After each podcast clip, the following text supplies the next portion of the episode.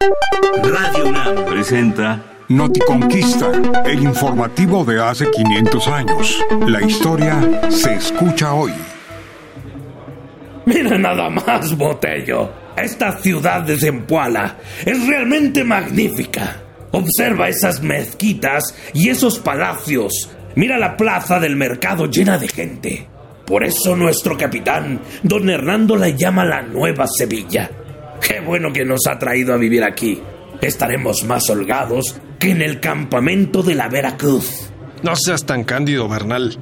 Cortés le ha puesto Nueva Sevilla por este calor infernal, no porque estos cúes infernales se parezcan a ningún alcázar. Y no estoy seguro de que sea tan buena idea mudarnos aquí. Ay, amigo, ni tus estrellas mejorarán jamás tu humor. Será por la nostalgia que sientes de tu nativa Roma. Cuando eres pobre, Roma también es un infierno infestado de mosquitos. ¿Por qué crees que me he venido a buscar fortuna a estas Indias? Yo solo te digo que si nuestro amigo Escalante siguiera con vida, estaría de acuerdo conmigo en desconfiar del capitán y de su decisión de mudarnos a esta ciudad. No menciones a ese traidor Botello, o el capitán te colgará de una rama como hizo con él. Desde que ha dado otra vez a las naves, no quiere escuchar una sola palabra sobre Diego de Velázquez y sobre Cuba. Pobre diablo. Siempre vaticinaba que terminaríamos ahorcados por traicionar a Velázquez, pero él murió por contrariar a Cortés.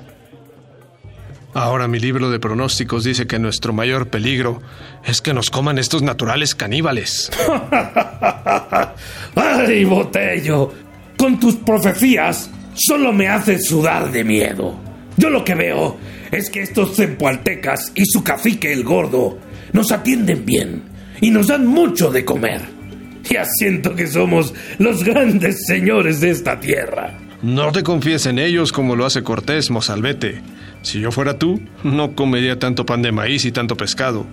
Mejor sigue flaco como galgo para que no despiertes antojos. Visita la página noticonquista.unam.mx y sigue Noticonquista en las redes sociales. Radio UNAM, experiencia sonora.